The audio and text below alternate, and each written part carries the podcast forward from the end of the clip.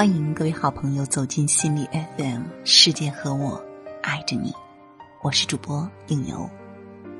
今天要为您分享的一篇文章来自作者毕淑敏，在 CCTV 一开讲了这台节目的录音稿。别给人生留遗憾。年轻的朋友们，能有这样一个机会和大家谈谈我的青年时代。谈谈我这一个人人生有没有遗憾？谢谢给了我这样一个机会。关于遗憾，我查过字典，字典里有各式各样的解释。我最喜欢的一个解释就是：我们能够去满足的心愿，可是我们没有去完成，我们深感惋惜。我想跟大家说的第一件事，就是在我年轻的时候。真是有一件万分遗憾的事情。那件事情如果发生了，我今天根本就不可能站在这里和大家做这样一番分享。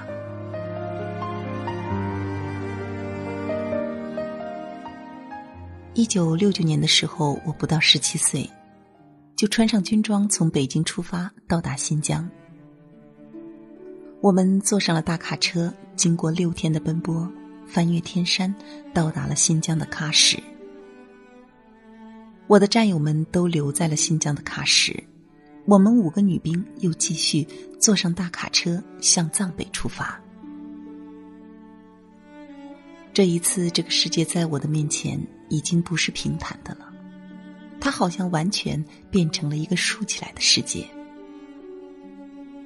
每一天，每一天的海拔，从三千米到四千米。从四千米到五千米，直到最后翻越了六千米的界山大坂。它是新疆和西藏分界的一个山脉，进入了西藏阿里。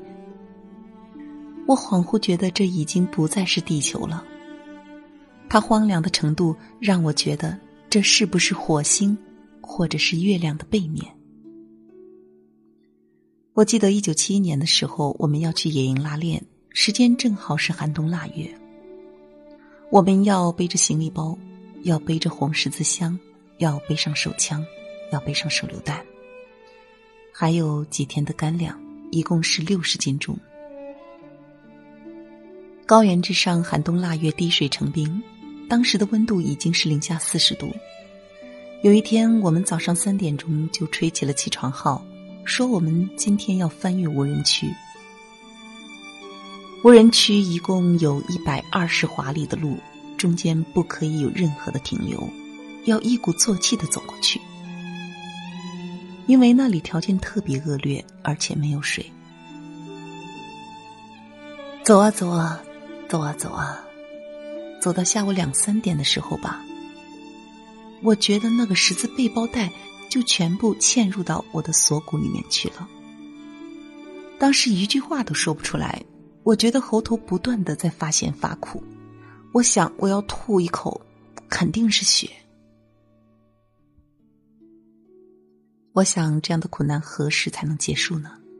我想我年轻的生命，为什么我所有的神经末梢都用来忍受这种非人的痛苦？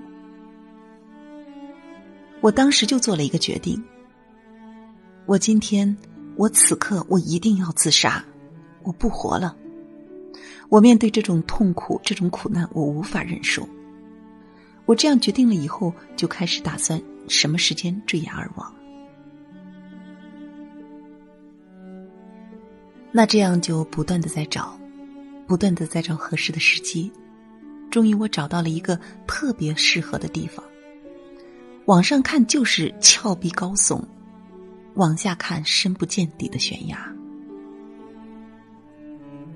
我想，我只要松下手，我掉下去，我一定会死。但是，在最后一刹那，我突然发现我身后的那个战友，他离得我太近了。我如果下去的话，我一定会把他也带到悬崖之下。我在想，我已经决定要死，可是我不应该拖累了别人。那队伍在行进中。这样的好时机也是稍纵即逝，之后地势又变得比较平坦，我再想找这么一个地方，就不容易了。这样走着走着，天就黑了，我们就走到了目的地。一百二十里路就这样走过去了，背负着那六十斤的负重，也一两不少的被我背到了目的地。我站在那个雪原之上，把自己的全身都摸了一遍，每一个指关节、自己的膝盖，包括我的双脚。我确信，在经历了这样的苦难之后，我的身上连一根头发都没有少。那一天，给了我一个特别深刻的教育，就是：当我们常常以为自己顶不住的时候，并不是最后的时刻，而是我们的精神崩溃了。那你只要坚持精神的重整，坚持精神的出发。其实，当我们觉得那是万劫不复的情境，也依然可以找到它的出口，也依然可以坚持过来。我知道年轻的朋友们在我们的生活当中会有各式各样的苦难，有的时候，有的家长跟我说：“您能告诉我一个方法吗？让我的孩子少受苦难？”我说。我能告诉你的唯一可以确定的事情是，你的孩子他必然遭受苦难，而且我们年轻的时候，我们的神经是那么敏感，我们的记忆是那么清晰，我们的感情是那么充沛，我们每一道伤都会流出热血，所以尽管有很多人告诉你们。年轻是一个最美好的时代，我也想告诉你，年轻是我们痛苦的时候，我们会留下很多很多的遗憾。那么最大的遗憾就是断然结束自己的生命。我想这是对生命的大不敬，而且以我个人的经历来讲，那一天我没有结束自己的生命，我坚持下来了，我才发现，原来那最不可战胜的。并不是我们的遭遇，而是我们内心是否坚强。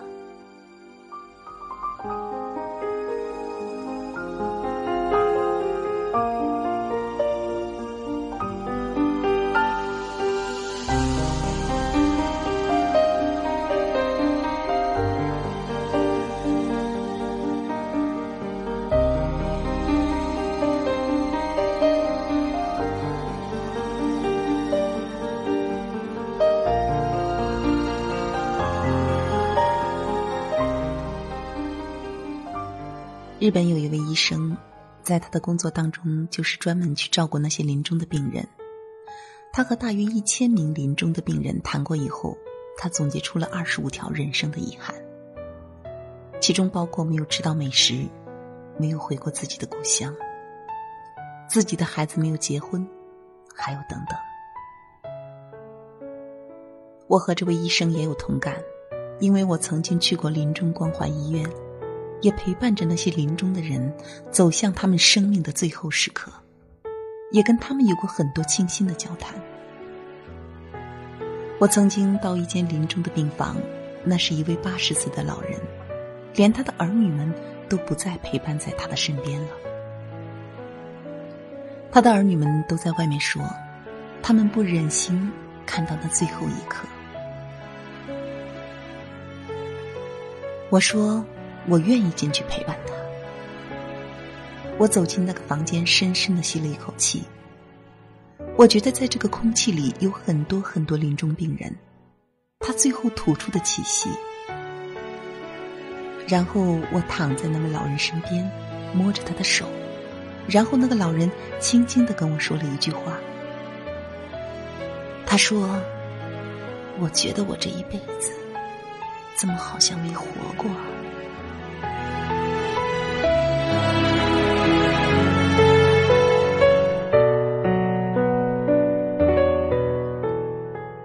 我今天把这个故事和年轻的朋友们来分享，我就是想说，我们每一个人的生命都是一张单程的火车票，我们每一个人都没有拿到往返的那张票，所以生命从我们出生那天开始，它就像箭一样的射向远方。我们能够在自己手里把持住的，就是我们此时此刻这无比宝贵的生命。我特别想说，我希望我们的理想服从于我们的价值观，在我们的心里能够燃烧起熊熊火焰的，并且给我们一生以指引和动力的，是我们对于自己认为最美好的那些价值的追求。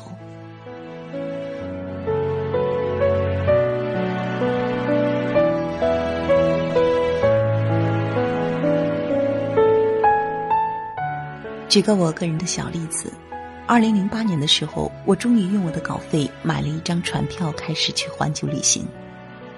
走了没多远，才走到南中国海，就知道我们的汶川地震。船上有一千多个外国客人，只有我们六个中国人。可是我说，我们一定要为中国发起一场募捐。后来我们的团队里有人说。那些外国人要是不给咱们捐钱，我们多么丢脸啊！我说，可是我们中国人要不为自个儿的祖国做点什么，那才是丢脸呢。我们说，我们一定要捐美元和欧元，这样的话会让我们那个捐款数字变大。如果我们都捐人民币，人家会觉得是我们自己捐的。我们捐美元和欧元。但是，当所有的钱都揽到一起的时候，船长对我说：“里面有两千元人民币。我们只有六个人的，这很容易查。吃饭的时候，我们就互相问谁捐的人民币。我们不是说了要捐美元和欧元吗？最后，我们六个人说我们都没有捐人民币。后来，我就跟船长说：这船上除了我们以外，还有中国人吗？”他们说，在深不见底的底舱，永远不能到甲板上来的那些工人里，有你们中国人。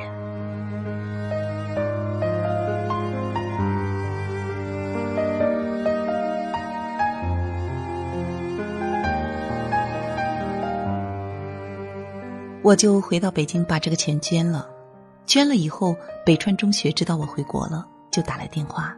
说希望让我到北川中学去当一次语文老师，因为我有一篇小散文叫做《提醒幸福》，是收在全国统编教材的初中二年级的课本里。我不怕地震，可是我有点怕。我写的这篇文章的题目，它叫《提醒幸福》。那样的大地震之后，他们的老师有伤亡。他们的同学有很多很多，再也不能回到教室里。我要去跟他们讲，提醒幸福。我觉得在这种困难的情况下，幸福在哪里？但是那一次北川中学之行，给予了我巨大的教育。因为北川中学初中二年级所有的同学聚在一起。他们告诉我说，他们是世界上最幸福的人。我说，你们说自己是最幸福的，你能告诉我，你们幸福在哪里？后来，他们告诉我说，那么多人死了，我们还活着，这就是幸福。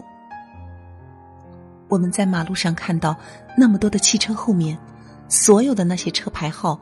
比如说会写上北京的京，比如说广州的粤，还有，他说我们可以看到全中国所有省份的汽车，我们就觉得全国人民在帮助我们。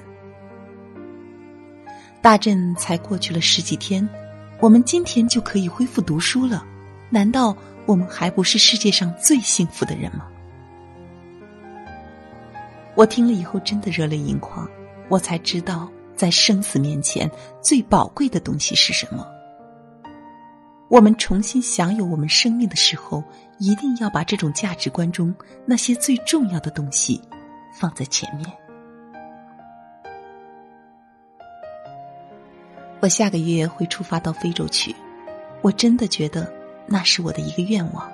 如果我不抓紧去实现它的话，我会越来越老，身体也会慢慢的有更多的问题，眼睛不再那么明亮了，看不到非洲的动物。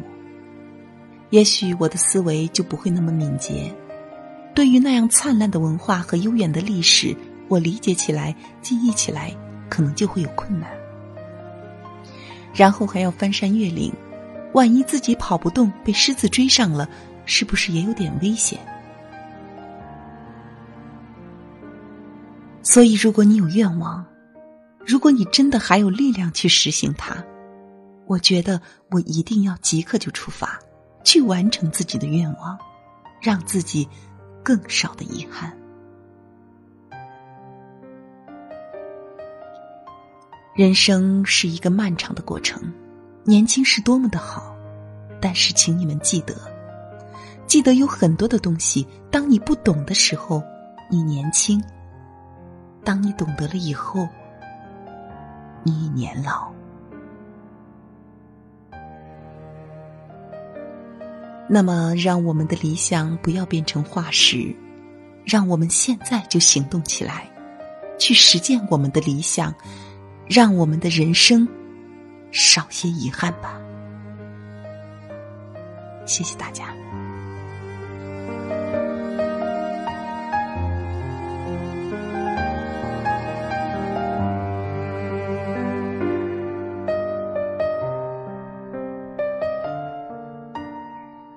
很高兴在这个时候，在我还年轻的时候，能够看到这篇文章，能够读给大家。也希望我们所有的人，能够在你有能力完成自己愿望的时候，赶紧去实践它，让自己的人生少一些遗憾。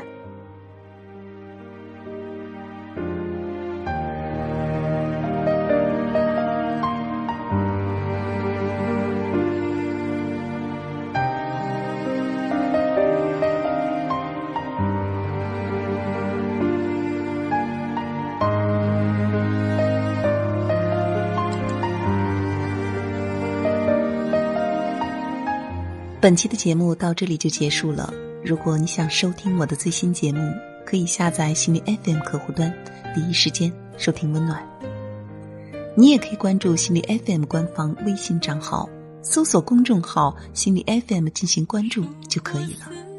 我是主播应由，这里是心理 FM，世界和我爱着你。如果湖水清澈，倒映着我。说